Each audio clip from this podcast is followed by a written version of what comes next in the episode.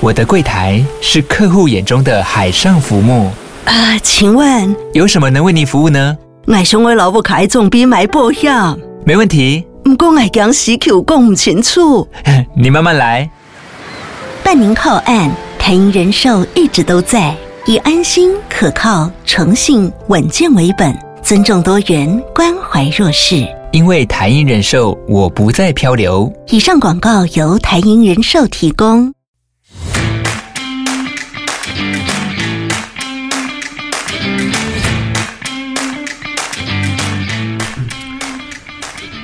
欢迎收听小朋友学投资，接下来步入小周记的时间，让我们一起查证事实，而不是成功分析，或是媒体的标题杀人，造成每天不必要的担心。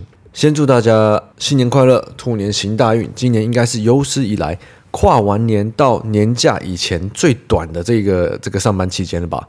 这一周其实办公室从头到尾都走我一个人，大家都已经去放假了。但我知道很多人放假以后，尤其是台股休市以后，就比较不会去关注财经这块或市场这块，所以就让帮大家 update 一下这周国际间又发生了什么事吧。进入正题前，先跟大家分享一下，我最近又特别对“隔行如隔山，术业有专攻”这一句话特别有感觉。因为我们现在 EMBA 的班上的活动，就是每一周的一三五日晚上都会有呃两位同学上去介绍自己在做什么的。一开始我以为大家就可能是轻松的聊个半个小时，跟大家讲讲现在在做什么的。结果我越听越发现，大家都很认真诶，大家是有做 PowerPoint，一页一页的去介绍自己的职涯呀，自己怎么发展到现在的阶段，或者是怎么创业，怎么变成老板，或者是他们的员工，他们怎么去管理公司，公司怎么去上市柜。等等的这种很多其实很有价值的，平常比较没有机会听到这些分享。那里面不外乎的有呃很多电子业的高阶主管啊，或者是一些老板啊，那也有很多是上市贵公司的员工，可能有几千人。有一个同学他的公司好像是上上前一两周才转转上柜的，那里面不外乎也有呃，例如说保养品牌的创业的老板啊，做美妆的，做广告的。或是做药厂的，那也有很多医生。那听越多场分享，我就越默默的觉得，哎，干我好废哦！我是不是我我是不是走错地方了？我是我真的是属于这里的吗？我到底要跟这些老板、跟这些很有成就的同学分享什么？他们会在意我在做的事情，或是他们会觉得，他们会不会觉得我做的事情很很没什么，很废？但后来有机会在活动上跟呃同学们交流过以后，我发现其实你如果做不同行业的，真的对其他行业很多东西是完全不会有机会了解的。就算你已经是某一个产业或是某一个领域的霸主或是老板，讲到完全不相干的产业，其实我觉得呃很多时候就算老板们跟一般人其实一样，那个知识量基本上是几乎是零的。如果你是主管级的，或者是老板等级的，可能你对商业的逻辑跟生意的道理会比较理解。可是每一个产业它本身是怎么运作？例如说，像我们以前在金融圈、外资圈，它里面的细节的运作，或者是现在网络上很红的这种流量变现、网红 KOL 这种是怎么运作的？不是在这产业，其实真的会不了解。反而让我觉得很开心的是，我跟他们分享以后，他们其实是很有兴趣知道。我到底是在做什么的？所以借机跟大家分享一下，真的是术业有专攻啊！如果你在某个领域做某一个工作、某一件事情超过了呃几年，其实我们都可以很骄傲说那是我们的专业，因为当你分享给。不是你的领域的人，不是你的产业的人的时候，不管听你讲的人是什么人，都会觉得哦，你这块他们其实不懂，他们会有兴趣听你说你自己的故事。然后很多时候其实也不用觉得自己做的事情没什么了不起的，就像是我们周记常来讲的，如果你呃懂得看新闻，你会查证事实，并且你已经持续做这件事超过一年了，我觉得它就是一个少数人会做的事情，少数人。有的技能嘛，如果你今天去跟你朋友分享一个他平常没有特别爱看新闻，或他只看标题的话，你就可以讲出一个呃你自己的观点，或者是平常人他们不会去想到的事情。每天做一点，每天看一点，像这种原子习惯，时间拉长，这个效应其实是会非常大的。那我们进入这周市场的话题吧。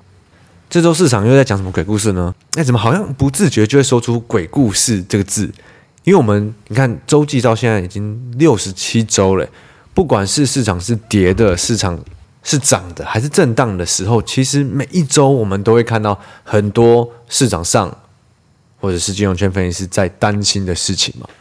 那其实你看，看到现在以来哦，我觉得九十趴的东西都是重复的，就是很偶尔才会跑出一个新的话题。但有一个新的鬼故事，它通常变成真的，然后有延续性，一直被讲下去的，其实也是非常的少数的。好，我们就来看这周美股，好像感觉一直在跌，到底市场在担心什么呢？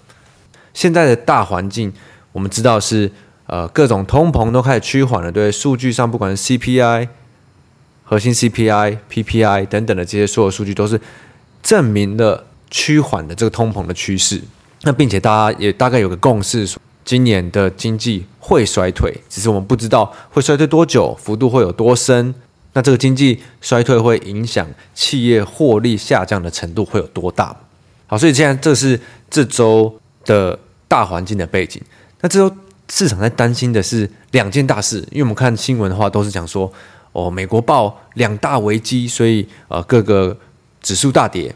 那因为我每周在录音前，我都会大概看一下这周新闻标题有什么。我看到 有一个有点笑出来，就是这个标题就是费半崩跌近三趴。台积电 ADR 下杀，今年来最惨。那因为我这周其实没有什么在看美国，我不知道台积电下杀这么这么惨的话，我心里想说惨至少是四趴起跳吧。就看了一下内文哦，台积电 ADR 下挫一点二趴，今年以来单日最大跌幅。你不觉得看到这个会会心一笑笑出来吗？哇，你看标题好像台积电跌多惨，结果跌了一点二趴。好，那这两大危机是哪两大危机呢？第一个就是联准会超级鹰，维持超级鹰，因为呢，有个联准银行总裁布拉德，这很有名嘛。我们从去年开始就一直听到他很喜欢出来发言。那他一般人都是比较偏偏升息升息派的，要升多一点，要确保要确保这个通膨的压力可以可以被抑制住。所以他觉得今年的利率区应该是。五点二五趴到五点五趴，对，他这样讲出来，市场就担心说，哦，那这代表是不是下一次 FED 要升息两码？因为现在市场的共识是，呃，下次会升息一码，然后利率应该是五五趴到五点二五趴，所以布拉德的说法对市场来说是不如预期的嘛。那市场下跌似乎蛮合理的啊，似乎是很很可以理解为什么市场在恐慌嘛。哎，可是不对啊，仔细一看。布拉德二零二三年他不是票委，他没有投票权诶。那有投票权的人是呃另一个联准银行的总裁叫哈克，哈克。那他是说他重申联准会下回升息一码是合适的，并且未来还将会升息几次。诶，这好像是符合市场预期的嘛？可是市场去反映的是没有投票权的布拉德讲话比较大声，因为媒体喜欢报他，而不是真正有投票权的哈克。如果你知道这件事的话，你会怎么去觉得？市场这样反应呢？我们二零二二年真的看过太多次，没关系，我们晚点用日本市场最近一段走势来来举例哦。我们先把美国其他担忧讲完好了。经济衰退，经济衰退，我真的觉得，呃，现在就是市场已经很有共识，应该不太是一个大问题。可是因为标题的关系，它还是一个大危机嘛。那主要很大一个原因又在讲说，因为失这个失业金的人数。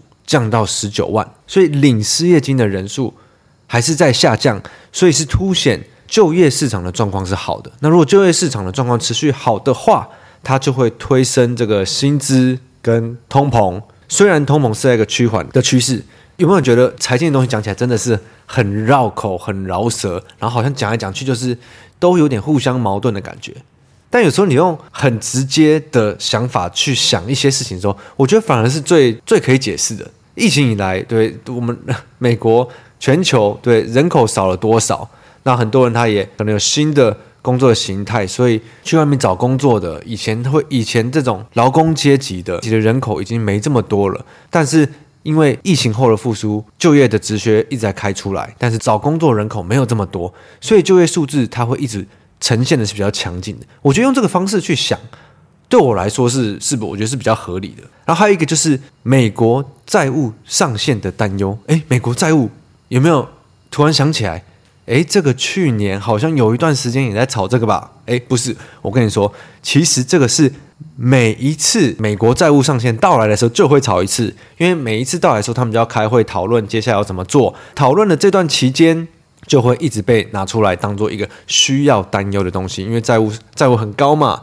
那如果你没有把它解决了，美国就会违约哦，美国债券就违约，美国就会破产哦。你觉得美国政府会让这种事情发生吗？那这个每到期每要到期的一次，它就会被拿出来当一个鬼故事。但是目前为止，呃，我是不知道是有没有人真的觉得美国债务真的很有可能违约，很有可能会破产。那如果不是的话，它就其实不造成是一个鬼故事嘛。所以你看，我们看下来，美国的这几个大危机好像都不是新的事情吧？好，这些大危机之外呢，我比较会关注的是美国的这些企业财报吧，因为企业财报开出来，呃，普遍来说是令人失望的，因为去年下半年就很不好嘛，那今年的状况也是非常不明确。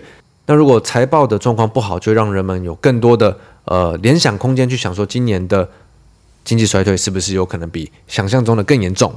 可是老实说，我一直都觉得产业这趋势反而是要看台股，因为台湾的公司才是。美国的公司的上游嘛，美国公司的制造的部分，然后更别说你看像是更上游的晶圆、台积电这些，才是整个景气最先行的地方。我觉得这一块反而其实看台湾公司的状况，参考性会比较高。好，再我们要看这个日本市场的例子，我觉得这个也是非常有趣哦。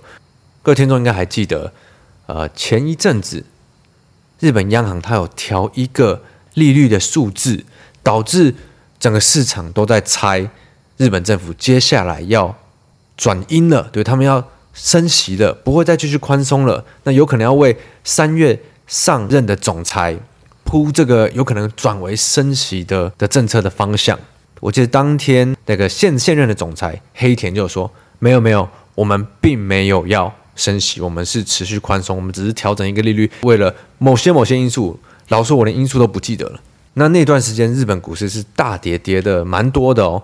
如果大家想要回去听的话，是在布鲁小周记六十四集十二月二十三号的那一集，我们有聊到当周那件事情。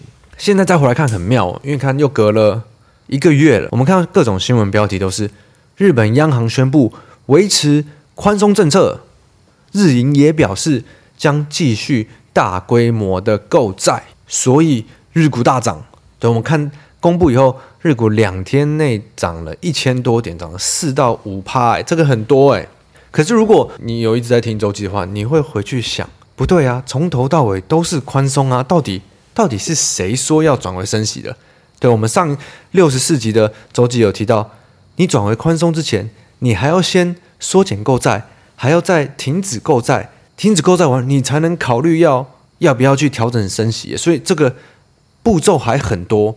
可是为什么明明照理说这个应该是常理，为什么这些分析师、这些市场的人都看得这么这么远，而且并且市场都提前去反应？金融圈的角度来说是，之前大家担心日本市场要转向了，担心日本市场要转为升息了，所以先跌个五六趴指数哦，指数先跌个五六七趴不等，然后一个月以后，等日本央行重新宣布他们是要维持宽松以后，我们再大涨回来，这其实很奇怪吧？因为从头到尾，日本央行的立场没有改过啊，但我们要应付的这种反应，就是在金融市场我们会看到的常态。这没有很像我们最一开始讲美国布拉德的说法让市场下跌，可是其实我们看，诶，真的要做的事情，真的有决定权的人讲的话，是不是才是我们该关注的呢？但是并不代表市场不会乱波动，不会随机波动啊。我觉得这真的是要花时间。你的这个逻辑性，你才会看这个东西可以看得很清楚。不然，是如果我们刚进市场，一定都是跟着涨跌在走嘛。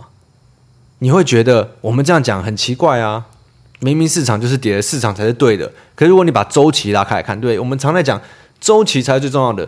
你看的短周期，跟如果我看的是比较长的周期，那其实我们在做的事情很很长，它可能会是相反的。再来，我们看一下中国的状况。好，之前我们讲到中国的疫情嘛。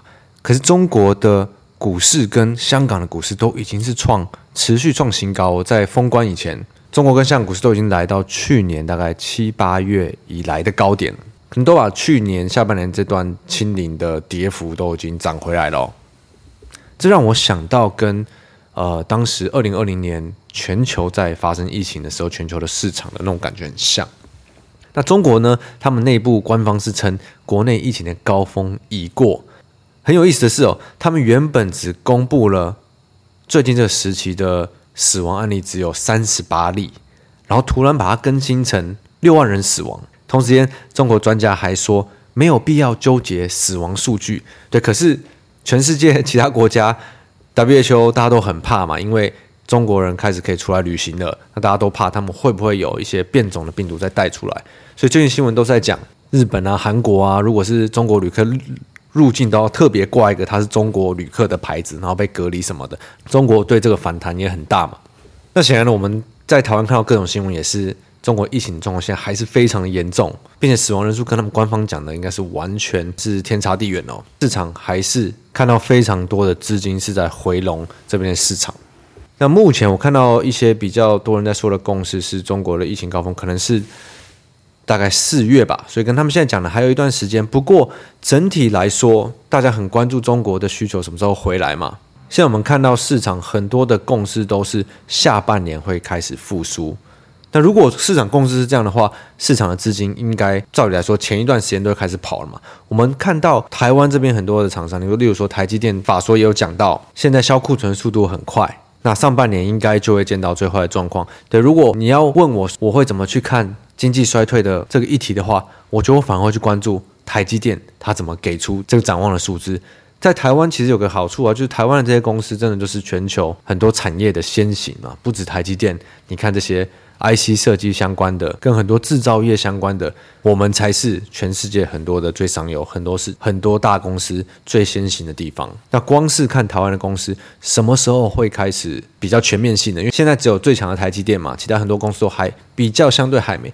等到大家都开始比较给出一个比较正面的 guidance，一个看法，一个展望，那你要再去说全世界大公司会衰退很多的话，我觉得也不合理。